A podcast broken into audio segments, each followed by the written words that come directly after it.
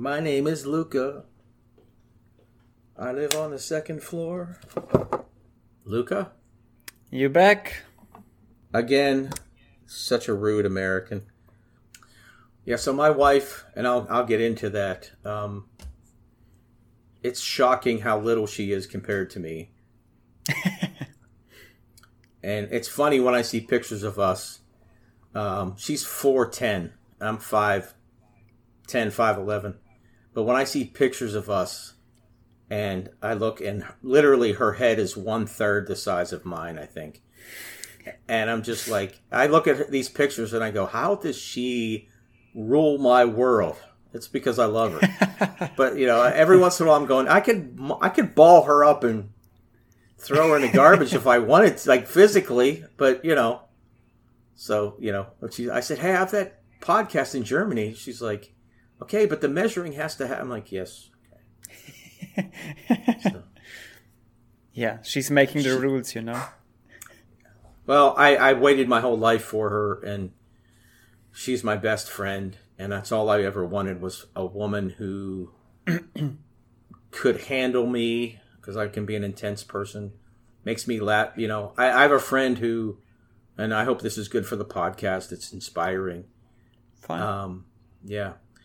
I, I had a you know when I uh, we'll get into when I married when I met my wife my now wife, uh, but you know I always was a student of love and I had friends that had long marriages and my one friend would say, "My wife is the funniest person ever," and I would think, I mean his wife was funny. I found her funny and she's a great personality but the funniest person ever, uh, no.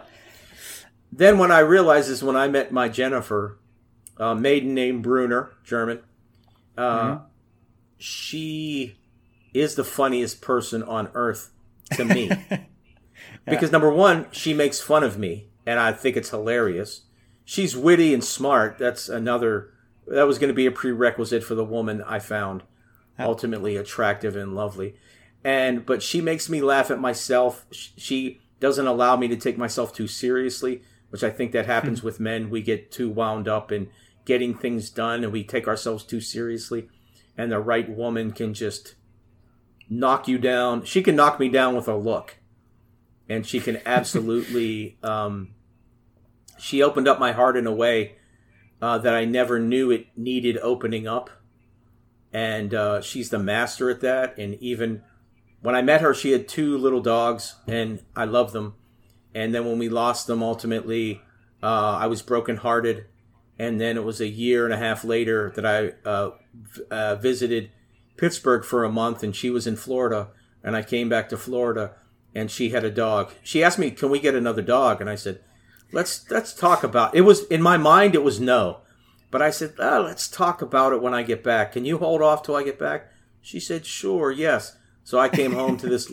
the dog was fluffy, already sitting next to her. I bet. Little fluffy, he's a, he's a Shih Tzu little fluffy dog. So I actually brought my mother back, and that was the first time she visited Flo- our place here in Florida. So I brought my mother back from Pittsburgh, and two days two days into it, Jennifer's a teacher. Two days into it, she came home from school, and I I sat her down, and my mother was there, and I said, "I mean this. The dog has to go back. I can't fall in love with this dog again. I can't fall in love with the dog." And they both looked at me and said, "You're crazy. The dog is not going back." So I took I gathered my thoughts and the next day in the same manner she came home, I sat her and my mother down and I said, "I'm putting my foot down about the dog." And they looked at me as if to say, "Oh, this ought to be good." And I said, "He needs a brother." So we went and got another one. we went and got another one. degree turn. yes. So they are best. My our dogs. We've had them two years. They're the best of friends. They go everywhere together. They I have videos of them wrestling and fighting. Um, they do they do like this mixed martial art type of fighting. Really, it looks like mixed martial arts. I have great video of it. And you know, a couple times a day, if I'm in my office here at home or I'm doing dishes or walking around, I just pick them up and smile. They make me laugh. And Jennifer is the master of opening up my heart in ways I never thought possible. So she's the funniest person in the world. She's my best friend. She is my everything. And um, aside from my relationship with God, uh, and it's because of my relationship with God that I understand how valuable she is to me and why she's so important. How did you meet? Actually, uh, when uh, when I was a kid, uh, after fifth grade, they were merging all these schools together, and uh, my it wasn't sure where we were going to be, and my sister and I had always been in the same school, and my parents had always toyed. We were Catholic, and we they'd always toyed with the idea of putting us in a Catholic school, so they put us in a local Catholic school, and we did it for two years and both my sister and I kind of sat our parents down and said, We want to go back to our school. So when I went back to school in seventh grade in the middle school, uh, because I was a returning student, they didn't put me in homeroom by my last name. They stuck me in where they had uh, a, a seat. So we were Jennifer Bruner and Joe Lafferty were in homeroom together in seventh grade, and that's when I first saw her and noticed her and she was a little cheerleader, a little bitty tiny thing. I mean, she's four. Uh, she's four ten now. I don't even know how tall she was in seventh grade. I mean, I, she could have been three feet tall. I wouldn't, you know. That's by the way. Uh, no, that's uh, that's the height of a Smurf. Three apples tall. Jen might have been three foot five at the time. I don't know. She was a little tiny bitty thing. Seventh grade. She was a cheerleader. She was a cutie. I knew her the school was so big and we were all from so many different areas. Um, you kind of stuck to your own people. Like I hung out with the guys I played football with. Yeah. And, uh, and I, uh, or played basketball or wrestled with, you know, I, and she was from a different area. So then, I, but after she was there for seventh and eighth grade, we had some classes together. I, again, I knew who she was. She knew who I was. We know we had health class together again. Uh, because we remember same memories, but I'm not sure we ever spoke. And then uh, after eighth grade, I didn't see her again because I went off to a new high school. And a lot of people left my school district because they didn't want to be mixed in with the other school district, the poorer school districts. So they left. And, you know, a lot of people just left because uh, different reasons. Well, I would still see her in the summertime, so I thought she just moved to another part of Pittsburgh. Here, after eighth grade, uh, her father had already been gone for a year working in Florida as a carpenter. His brother had come down here and found work as a carpenter, and they were building homes on the Air Force Base, which is between where mm. we are and the Atlantic Ocean. And uh, just we're just four miles from the ocean here in Florida. And she had moved here, but she would come back to Pittsburgh for a month every summer. And I feel like I saw her every summer.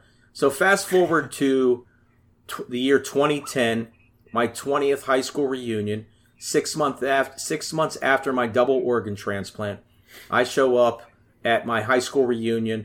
I run into one of my classmates, and she says, Hey, do you remember Jen Bruner from Edgewood Middle School? And my cool pickup line was, Hey, you didn't graduate with us. so I so then we I end up sitting with them well on done, Friday Joe. night.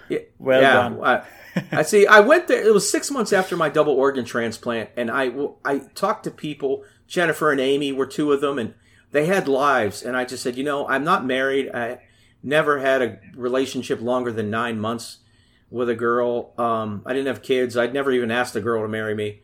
Um, was never close. And I thought, you know, it's time for me to go out and get a life. And so I sat around with these classmates, like I said, Jennifer included, and they told me about their lives. And everyone had the best life. And Jennifer was from living in Florida, and she'd been married, and she had two sons, and uh, her she was a teacher. Her husband worked in pool supplies, and it made it sounded like the coolest thing ever. Uh, she had the great life, as a lot of people kind of put out there on their Facebook. Little did I know that things were starting to go bad for Jennifer. Uh, it was a year and a half later. I got the call from one of my best friends from high school and he said he got a call from that Amy girl, that Amy girl who was still in Pittsburgh, and said, "Hey, Amy Monheim says Jennifer Bruner is coming up to celebrate her 40th birthday. We're going to do a little surprise birthday mini reunion thing. Are you in?" And I said, "Oh, sure, yeah, I'm in. I, would love to see my classmates." It didn't even matter that it was Jen's 40th yeah. birthday, but I thought, "Hey, surprise parties are fun." So I went to the surprise party and I saw her again and she was thanking everyone. And I, I kind of went off to get some food and sat down. And she came to me last, and uh, I got the opportunity to serve her her food. and she she made this comment like, "No one serves me," and I'm like, "Well, you're a mom and a wife, yeah, you know, not everyone serves you." She was like, "No, you don't understand. I'm I'm not a wife anymore. We're we're we're separated. We're getting divorced." So no one really waits on me, and she's adorable, and she has these beautiful green eyes, and something mm-hmm. broke inside me, and I said, "Really? Tell me about what you're going through." And I started to listen, and I saw this strength in her. She wasn't she wasn't happy. She was happy with her life. She loves her sons. She loved being a teacher, but something had broken in her marriage. She was living. Uh, I don't know if she'd moved. She was with her parents briefly, and then moved into her own place. So I don't know if she was with her parents back then. I, I don't remember. But she had lived with her parents for a little while with her sons, and then moved into her own place uh, at some point. And uh, she and I started to talk more and more, and message on Facebook, and I got her phone number, and we started talking every night. And uh, she had a cheap cell phone, so I put her back then. The cell phone plan, if you had someone on the plan with you, you could talk to them unlimited. So I got her a phone and put it on my cell phone plan, so she and I could talk unlimited amount of time. And uh, that was, you know, eight and a half years ago, almost nine years ago. Well, her birth, she's 49, as am I now. So her birthday was nine years ago, but when we started talking and really me pursuing her to date her was about eight and a half years ago when I said, listen, I like you. And I know you're in Florida and I'm in Pittsburgh, but you make me feel like no one else ever has. And, uh, it had some challenges at the beginning, but we got through them and I've been healthy and uh, we've gone through some tough times. Like I mentioned earlier, we lost her mom, um, Gail. Love Gail. She's great. And uh, but you know, it was about five years. Five. No, it was about six years ago. I was here for most of the summer while she was, you know, not teaching, and I, we were getting into bed. And we had the best day, and I started laughing to myself. And she said, "What's so funny?" And I said, "I'm going to say something I've never said before." and your listeners and and uh, viewers already know that I'm kind of a goofy guy. So I, I, I, say the I say the silliest things to her, and she said, "Oh gosh, this is going to be something." And I said, "No, I've never said this before. I love my life." And uh, I'm getting choked up thinking about it because I'd never thought I'd never had that thought. I never thought like I love my life. I thought I had a pretty good life up till then, but I never said I love this. I love what I'm doing. I love being with you. So, and you know, I it was a couple years ago that I was talking to someone and they said, "Hey, how's Jen? How's how are things with Jen?" And they're always great. Do we bicker? Do we?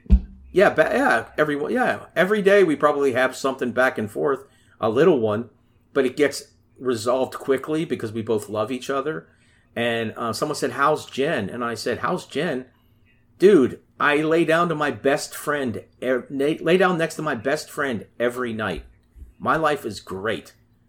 You know, so um, I'm supremely blessed, and everything I went through, which you know we haven't unpacked all that yet. Everything that mm-hmm. people find inspiring, I'd go back through again just to meet Jennifer again. So sweet, Joe. That's uh, one of the sweetest love stories I've ever heard. well, it's I'm, simple. I'm, yeah. It's really simple, and if, if you allow me to share this, um, for years, uh, I'm a Christian, and I started seriously studying the Bible in the late uh, 1999. Uh, a, a, young a young man who's not much older than I am. He's older now, of course. Brent Porterfield. I consider him my spiritual father. And uh, my nephew was born. I was made his godfather. And I said, I don't know much about God, and I'm not much of a man. I didn't think I was much of a man. But my friend Brent said, Well, pardon me, if you let me, I'll teach you some things about the Bible and what God says to be a man is and, and what God talks about love. And that's what you should learn. So I'd been Catholic my whole life. I started going to a different church, a, non denominational church, and I started studying the Bible every day.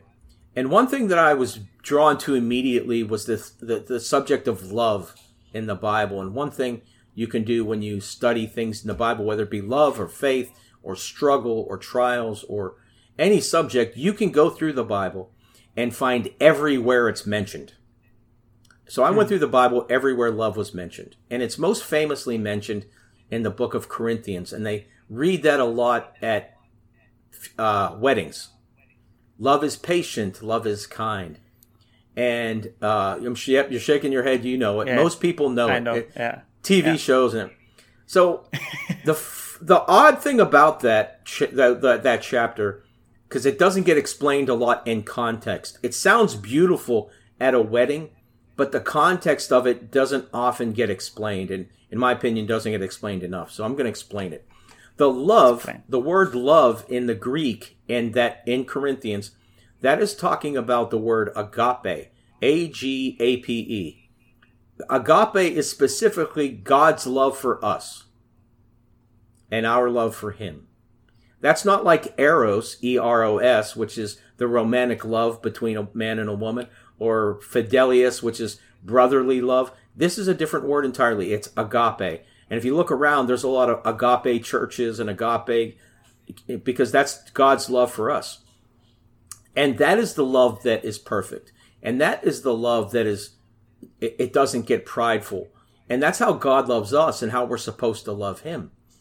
And what I think doesn't get put into the context is actually, let me back up for a second. In the King James Version of the Bible, they don't use the word love, they use the word charity. And I think charity for agape is a mm-hmm. better translation. Here's why uh, God's love for us can't be bought. Uh, you desperately need it. If you don't get it, you you're gonna die a spiritual death. Um, charities like that. If you need charity, you can't afford it. You can't buy it. Um, if you don't get it, you're going to die. You may die, and you, you, can't do anything to earn it. So all you can do when someone is charitable to you is you can honor it and serve it. So that's all God wants from us is to honor His love and serve Him. Now, when you put that context into loving your spouse, which is this is how I love Jennifer um, I could never do. I couldn't buy her love. Um, I could. I I didn't do anything in my life to earn the way she makes me feel and how she treats me. I wasn't a perfect person. I I didn't do anything to earn it. I didn't do anything to earn uh, this house that we share in Florida. I didn't do anything to earn. Uh, literally, didn't do anything to earn the two stepsons that I have. Um, I wasn't around when the times were tough and they were young, and I, I didn't do anything to earn all those things. They were given to me, and I don't deserve them. But what I will do and what I can do every day is honor them and serve them. So when you look at that is how that's how you're supposed to treat your wife. It says in the Bible, you know, women submit to your wives submit to your husbands, and most women laugh at that. Like I'm going to submit to him, but it says right there after that, because the husbands give up yourselves the way Jesus gave up himself for the church. So Jesus completely sacrificed himself for the church mm. and for us. And if a husband would just completely sacrifice his pride, his own agenda, all those things to serve and honor his wife, uh, well, that's how ours works. And I, I can't imagine a woman who was treated with kindness and strength and and and and honor wouldn't want to work in close partnership with her husband. So that's how it works for us. That's how I read it in the Bible. That's how I share it with people. So it's about me honoring the love that she gives me, not what I get in return or what I earned from her, because I don't deserve her. I don't deserve. Do I? Uh, yeah. I do. We joke around. Sure. Do I do all I can for her? Sure. I don't deserve her. Love the love she gives me. I never did and but I honor it every day, and she feels the same way about me. Wow, so I mean, it, it it makes the story even sweeter in from my point of view, and and also the point where a lot of people are trying to force finding their love, especially like young people in my age, where it's like, okay, you're going to be thirty in a while and you don't have a girlfriend or a boyfriend. So, what's wrong with you? kind of. you get these vibes. Um, and I think, especially in my age uh, group, a lot of people are trying to force finding love and get confused on the way and are together with someone who they are not really in love with. Um, and and your story is so it's so hopeful because I mean you found each other when you were around about forty, and uh, it sounds like it was worth every year waiting to have now your best friend lying beside you every day, every night in your bed, and uh, that gives hope to many people, I guess.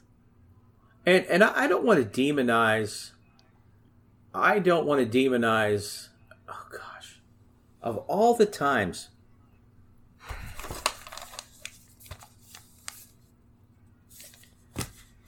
I have to stop again. God damn it.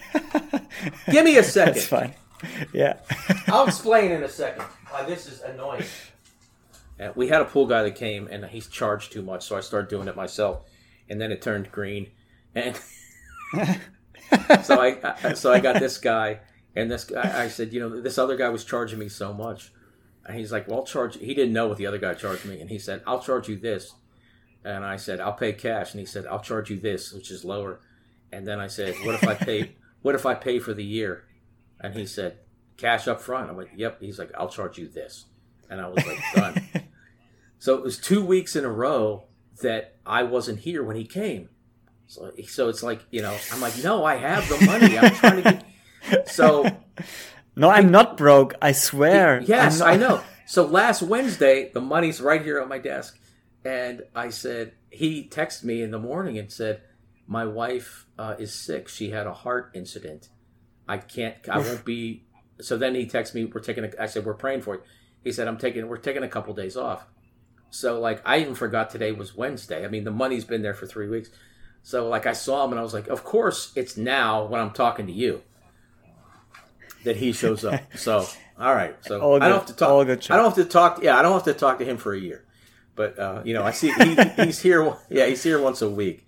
So Okay, so. Joe, let's let, let let's agree to something. The next podcast we are recording exactly in one year from now on, on the Wednesday in one year when your pool guy comes back. you can leave all that in. I, uh, you know, it's it's it's so silly. I'm sorry because we were ta- we were going along so good, and I love talking about my love for Jennifer. So uh, Yeah. we can pick it up right there. So um, Yeah, and- I mean- that, go ahead. No, I, I mean I was just finished my sentence. Uh, I think you started off. Um, you wanted to say something, and you were really emotional, I guess, because I said it. It, it makes it, it gives hope to so many people out there to never lose hope to find their love eventually in their life if they just do good and good will come back to you. I think I, I like the sentence. I mean, I like the, the message you sent with this. With this, like, just do good, and good will come back to you eventually. You know, all those years that I studied love in the Bible, and people can study love wherever they want. Um, when, all those years I studied love in the Bible, I never prayed for someone. Uh, I, I didn't say, God, send me someone. I never prayed that. I prayed to God that I, I wanted to know that love existed. I wanted I prayed to him for him to show me that love existed, and I thought he was because I mentioned you know early, I mentioned I know I didn't mention earlier. I'm sorry. I think when we were off camera, I mentioned it. Um, you can't understand other people's love. You know, some people would see Jennifer and I together if we had a camera set up. They'd be like, "Well, they kind of fight every day a little bit," and no, it, it, it's our back and forth. That's our that. And other people, you know, I've I have my my sister and brother-in-law. Those are the I, they're one of the mo- most beautiful examples of love. They've been together uh, 21, 20, 25? 26 oh, wow. years. Next month, 26 years Well they've done. been together. Well And yeah, done. and my sis- my sister's 50 and my brother-in-law is 55. Like they're young. Yeah, they've been together a long time. And um but I don't understand their love because I'm not either one of them. So you have to be part of it to fully understand it. You know, some you understand more than others. You know, you like I understand how my sister and brother-in-laws love. It's I see how it's beautiful. but you know, no one knows the inner workings except for them. And hmm. I've had other people in my life, Bill and Sandy Curry, uh, who are beautiful examples of love as well, and I love th- them very much. But I couldn't be married to Sandy, and I wouldn't be married to Bill either. Uh, because their love is yeah everyone's love is unique to them and you yeah. need to find that person by the way a little side note my grandparents my grandparents were married when they were 36 and 35 years old, respectively. And that was in the early 1940s. So they were spinsters. My grandmother had taken yeah. care of her. My grandmother was a Late. nurse, and she, she had taken care of her a mother and a sickly sister her whole life. My grandfather was just probably too mean to get some woman to marry him. Uh, but they were married when they were 35 and 36 years old um, they got pregnant right away. Uh, my dad's older brothers, they had my my I'm sorry, my grandfather and grandmother had twins in February, and then had another twin boys in February. Then had another son on Christmas Eve, all in the same year. Uh, then they had a miscarriage, and then they had my father. So my grandparents had four boys in four years. So by the time my grandfather was 41 and my grandmother was 40, they had four sons under the age of four, and three, of, yeah, and three of them in the same grade. So yeah, it was. Uh, uh, my grandmother was a full time stay at home. Um, my grandfather worked very hard. He worked two jobs. So um, uh, my grandmother had help washing all those diapers when my uh, and she also had a woman that helped came and uh, helped her cook. Um, and I don't think it was a pay thing. I think they were just friends. Um, she would come help her cook meals because she had four little boys, and um, it was you know probably madness for her. But uh, so yeah, so late marriages, which I, I, see that in some of my friends as well that I grew up with. Um, you just find the one you, you, you're supposed to be with later in life. I don't want to demonize Jennifer's uh, previous marriage you know, when she got married the first time, they were best friends and, you know, they had sons. And she, as she's told me, she's like, I had a good life. But people grow apart and people change. And that's what happened. And not to get too deep into it. And they grew apart. And, you know, her husband is, her ex husband is off and happy. And Jennifer's off and happy. And, and, that, and that's good. Mm-hmm. Um, you know, for me, it was one and done. I, can't I, I won't be with anyone else for the rest of my life and I don't want to be.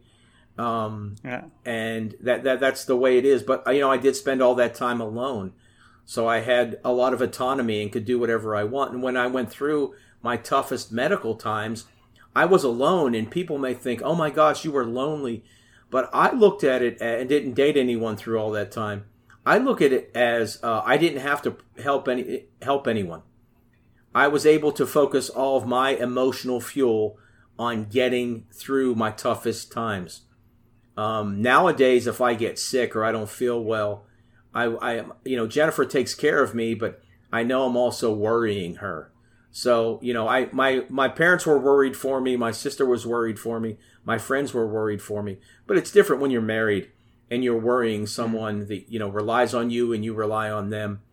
And uh, so I've been through my toughest times by myself, and it allowed me to focus on getting better and and and getting through those tough times, and you know, trying to be inspirational and and actually inspiring a lot of people around me, um, my family and my uh, my my parents, my sister, my family, my friends, all kind of marvel at it, and it's hum very humbling to be inspirational and um, it's also there's also a great uh, responsibility um, to to carrying an inspirational story.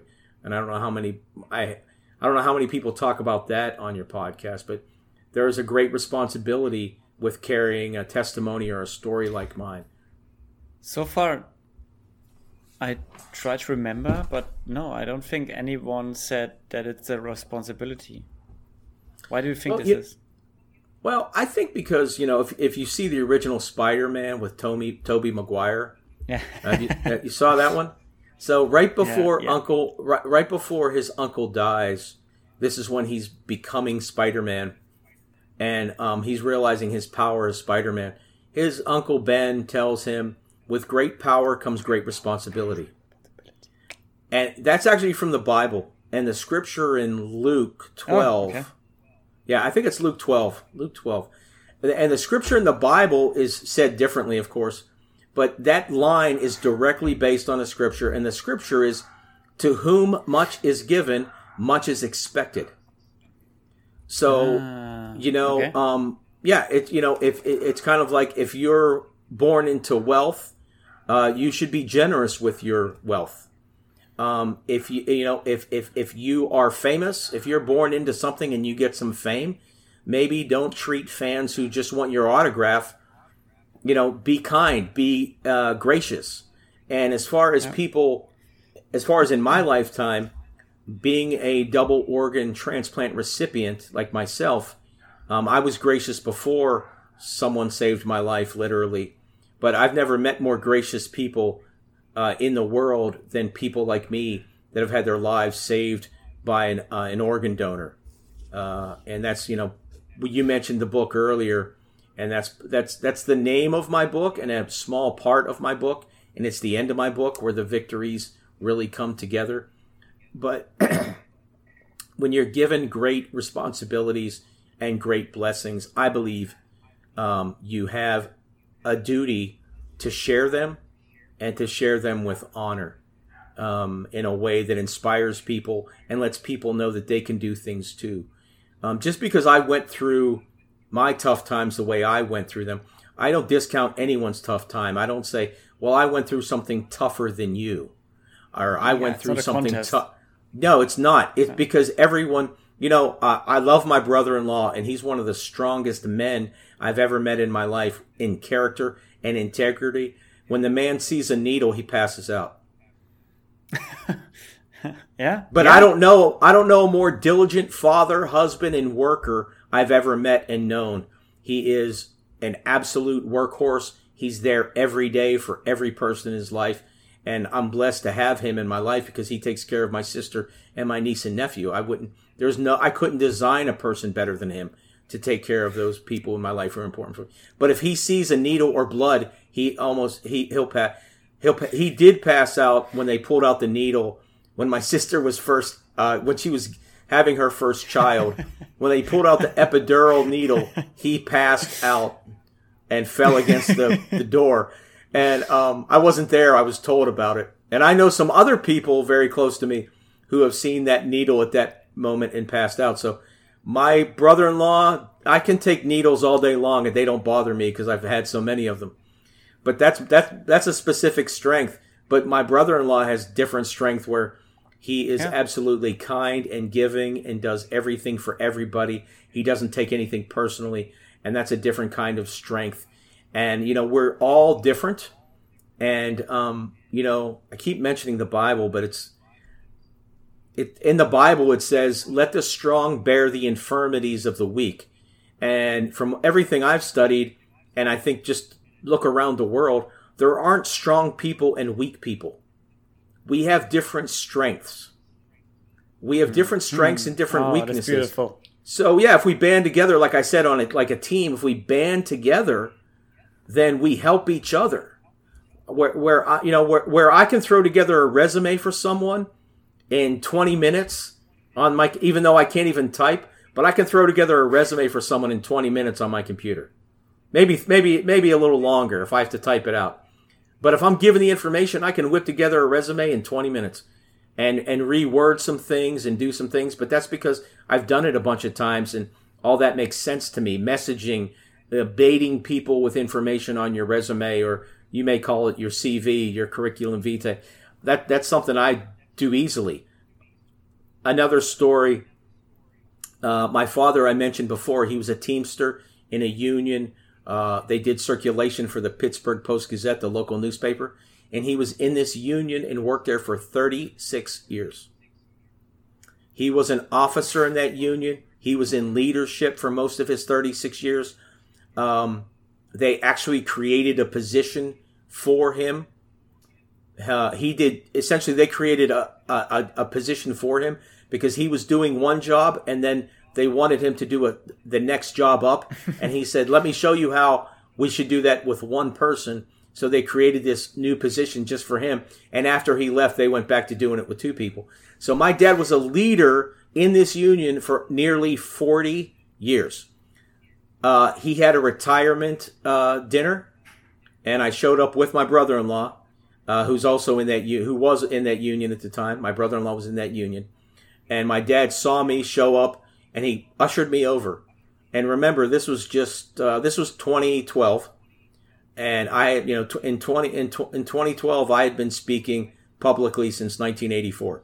So do the math. Uh, am I, I'm, I'm, I'm a public speaker. I know that.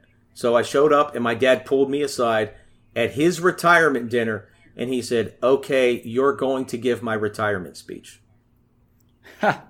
and I knew not to make a joke because we joke around a lot. I knew not to make a joke. I knew that public speaking terrifies my father. I was a little astounded that he didn't feel comfortable talking to these guys, these guys that I had heard him mm-hmm. yell at on occasion. And he asked me to do it. And I said, Well, that's easy, Dad. Let me tell me what you want me to say. Just give me some bullet points. Tell me what you want me to say. And he gave me a couple and he said, But like, dress it up and tell it from your perspective and I was so honored to speak for my father at his retirement dinner. And I think I did. He told me I did a good job, and I did him honor. I did honor to the union and the men he worked with. But you know, that's just my dad worked somewhere. I, I you you heard my story. Um, I didn't work anywhere more than three years, let alone thirty six years. Um, yeah, and and that's just that's the difference between people. So we can help each other, and that's that's how I helped my dad that day after he helped me, as you you read in the book. You know, my father, uh, the journey with my father is very unique. Um, when you think your father is flawless as a child, and your mother is flawless, and they're perfect, mm-hmm. and then you grow up and find out that mom and dad have flaws, and you realize at some point uh, when you grow up that that's okay that mom and dad aren't perfect. It's okay. Uh, nobody's perfect and they love they love you the best way they know how and i know my mother and father and you know now my stepmother who's been in my life for 25 years um, she loves me as much as she loves her five daughters that she brought to the marriage um, she lo- she loves us my sister and i the same way she loves her daughters so i have a big beautiful b- blended family and um, we all help each other and i think that's I think that's what all that means. We we have to help each other through things, and that's the best way this world is ever going to do. And if we can stop identi- identifying groups and just kind of come together, we can we can be a lot better. I I absolutely agree. I agree. Agree. Agree. Sorry, I absolutely agree with you, Joe. Um, and I I again I like the sentence there are no uh, weak and no strong people. There are only strong people, but with other strengths. Um, I really like the sentence. Um, it makes so much sense. It's almost like talking to a philosopher here um, with you, Joe. And but but but we are not coming around the the bad sides or the the dark sides in your life. I think um, you already mentioned it a little bit. So let us unpack and unwrap a little bit about that. Well, I can run. I can run through it, and then you can pick it apart. So when we last left, when we last left our hero, uh, he was a 13 year old, or he was a college football player. At, he was a college football player, a type one diabetic, and uh, you know, it's funny because my last year at college, I, I still wasn't starting. I was just playing special teams and um, I walked up on it, it was October. It was October, and I walked up on the field, and I, you know, you walk. What happens at football practice, as you know, you're kind of milling around. Everything's about to get started, and everyone's kind of just waiting for the whistle to blow. So you start practice, right? You, whether you start with a lap or you start with stretching or whatever. So that's what was going on, and I walked up there and I went to put my helmet on, and I stared into my helmet, and I the the scoreboard across in my brain, the thought went through my head, God, I don't want to be here. Oh. And I realized I had played four years of contact football as a child, four years of con- full contact football in high school, and four years in college, and I had never had that thought ever. I'm one of the rare guys who I love to practice. I loved being so tired from conditioning. I loved it. It was hard, but I loved doing it. I thought it was the best thing ever. Um, I lo- I just loved every minute of it. So when I had that thought, like, oh my gosh, I don't want to be here, I turned around and walked back to the locker room and took off my pads and never put them on again. Uh, my coaches, Oh, wow. yeah, I wasn't a star player, so it wasn't a big deal. But some of my coaches were like, "You've come this far. Why would you quit now?" And I'm like, "I'm not in it." And when I finally told one of my coaches, who he wasn't my coach, he was a defensive line coach, but I was definitely he was the best mentor, and now to this day, he's a friend. When I told him, I said, "I'm not good enough to do it halfway. I can't be on that field." and not be 100% dialed into it. I'm not that good. I'm going to get myself hurt, or worse, I could hurt someone else by not being 100% in it. And some people can do that. They can go out there, they're, they're so talented, they can go out into a practice and kind of halfway do it, and they don't hurt themselves and they don't hurt anyone else. That wasn't me. I wasn't good enough to do it halfway. I would have hurt myself or hurt someone else, and I didn't want I didn't want to hurt I didn't want to get hurt and I didn't want to hurt anyone else for sure. They were my teammates, and um, so he, when I told him that, he said, "Okay, I understand." And you know, I, I walked away from it. I ended up getting into coaching. I, I'd already coached at that point, but I got into coaching, and but uh, yeah, I loved every minute of football until I didn't, and I quit in that moment, and was no longer a football player, um, because uh, I'm smart enough to know I'm smart enough to know when I don't know anything. Uh, uh, sometimes, sometimes.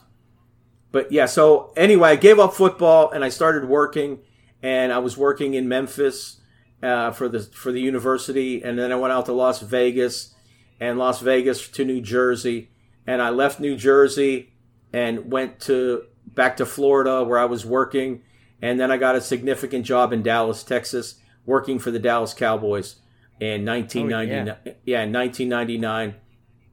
And then in 2001, while still in Dallas, I was helping. I was healthy through all that time, while helping a friend work on a house. I got a bad scratch on the side of my head, and being a diabetic, I didn't fight off the infection, and I got a staph infection, and it spread to my eye, and um, I woke up with an itchy eye, and it just get worse through the day, and I ended up in an op- optometrist's, um, an ophthalmologist's office, lying on the floor in pain, and he looked in my eye and said, "Come on," and he literally drove me to the hospital, and uh, they put I had a staph infection. They put uh, antibiotics in my eye, and they told me you have a couple days. The doctors told me uh, you have a couple days um, to decide if we can take your eye out because if that inf- if a staph infection goes to your brain, you're dead.